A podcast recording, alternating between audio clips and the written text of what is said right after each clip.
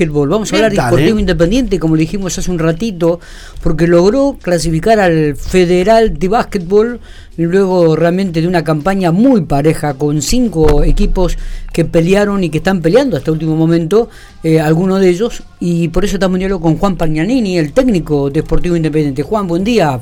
¿Cómo estamos? Buen día, Miguel. Muchas gracias por, por el contacto. Felicitaciones. Han logrado el objetivo, el primero de todos. Sí, la verdad que contento de, de, lograr que el club pueda volver a jugar otro otro federal y, que sigan en el profesionalismo y, y, sí, el primero el primero del objetivo ahora con ganas de, de llegar lejos en este torneo y poder poder repetir lo, lo del año pasado. Bueno, eh, contanos un poco, fue fue muy parejo esta edición del prefederal, ¿no? Ya hay, hay tres equipos clasificados, vos, Independiente, Ferro y Olboy, y, y queda eh, un lugar para dos que son Argentinos de Trencanauquen y Sportivo Ralico. Digo, fue muy parejo esta edición, ¿no? Sí, la verdad que como lo dijimos al principio, eh, la, los clubes están haciendo la, las cosas muy bien y el básquet de La Pampa está en un muy buen momento y, y hay profesionalismo en todos lados y bueno, traen buenos jugadores, buenos cuerpos técnicos, buenos, buenos equipos, las localidades son son muy duras, ir a jugar a veces a, ni hablar a Ferro y Olboy, pero uh -huh. Trenquelauquen y Relicó se hace, se hace muy difícil, sumado que tienen buenos equipos, así que, que sí que fue un torneo muy muy parejo y, y bueno, lo va a seguir siendo ahora en esto que, que resta. Bueno, ¿cuándo arranca el próximo federal? Y, y bueno, del equipo de Independiente, ¿van a continuar algunos? ¿Van a sumar otros jugadores? ¿Cuál es el objetivo?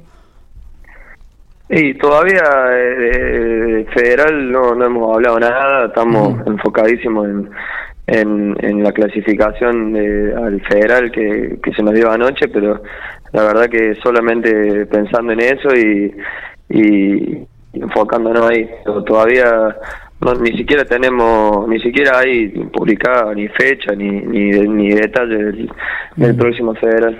Está bien, digo, teniendo y tomando como experiencia las ediciones anteriores, eh, ¿cuál fue el aprendizaje y, y, qué es lo que no vas a repetir de lo que se ha hecho en las etapas o en, en las campañas anteriores, Juan? Ah, nosotros, eh, el club busca siempre armar equipo con, con buena gente, con buena con, con gente de trabajo. Competitivos. Y, y, en eso, sí, competitivos, pero sobre todo lo primordial es, es, buena gente y que, y que haya buenos grupos y creo que eso eh, es, la, es la, la, primera parte de, de, lo que se de lo que hay que conseguir uh -huh. para, para que después vengan los, los resultados deportivos. Así que, uh -huh. que creo que rodearse de tanto en los deportistas y, y, en los deportistas rodearse de, gente que con de chicos que vengan con ganas de trabajar y ganas de, de progresar es fundamental. Está. Eh, también es cierto que este prefederal competitivo este, genera este, más trabajo, eh, genera incorporar mejores jugadores, eleva el nivel de la competencia y esto le hace bien a todos.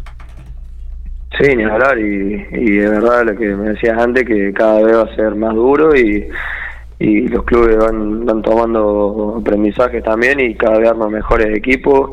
Eh, y como decíamos recién, las localidades son, son durísimas y, y bueno, son todo aprendizaje que, que lo va a volver cada vez de más calidad al, al básquet de La Pampa, ¿no? Seguro, seguro. Juan, eh, ¿vas a continuar en Independiente o esto también te, se tiene que definir en los próximos días?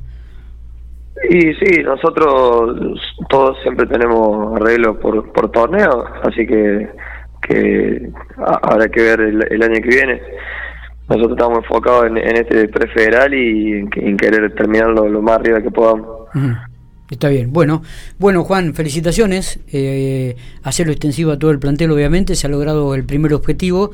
Esperemos que en el próximo federal sea tan competitivo este, y puedan llegar lo más arriba posible.